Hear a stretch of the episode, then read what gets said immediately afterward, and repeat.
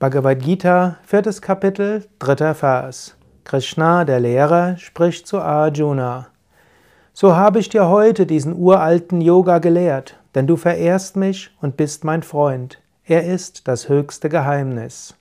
Sa eva yammaya tedya yoga prokta puratanaha bhakto si me sakacheti rahasyam hyetat uttamam. Krishna hat Arjuna in den letzten Kapiteln der Bhagavad Gita die Weisheitslehren des Yoga beigebracht. Er hat ihm erzählt über die Unsterblichkeit der Seele, er hat ihm erzählt über Karma Yoga, wie man anderen dient, wie man so handelt, dass man nicht verhaftet ist.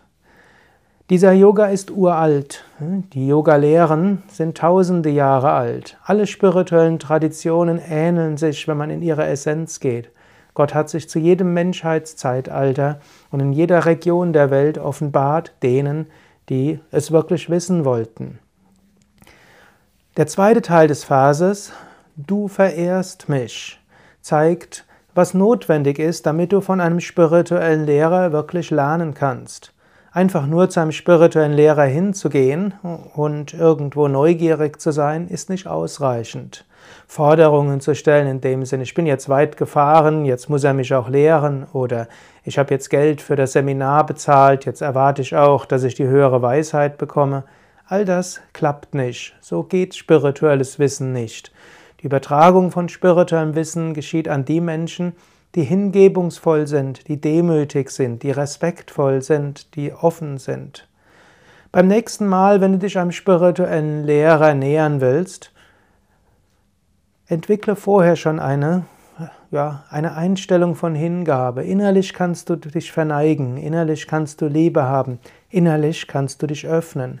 Über diese Liebe, über diese Verehrung, über diese Hingabe kann ein Kanal entstehen und über diesen Kanal, diese Öffnung, kann dann Lehre übertragen werden.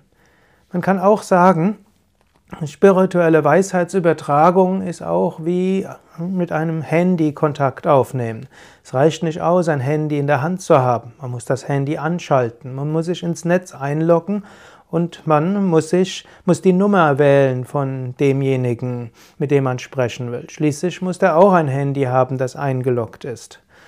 So zunächst ein Handy zu haben, das hast du. Du hast einen Körper, du hast einen Geist. Dann musst du das anschalten. Das heißt, du musst den Wunsch nach Befreiung haben. Schließlich musst du einen Kanal herstellen. Den Kanal stellst du her eben durch Hingabe, durch Liebe, durch Respekt, durch Demut, durch Verehrung. Und wenn du das hast, dann kannst du wählen. Und dann, wenn der Lehrer es für angemessen hält, dann wird die spirituelle Weisheit durch ihn hindurchfließen.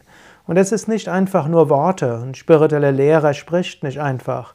Durch einen spirituellen Lehrer fließt Weisheit, fließt Lehre, fließt Energie, fließt auf telepathische Weise das, was nicht beschreibbar ist.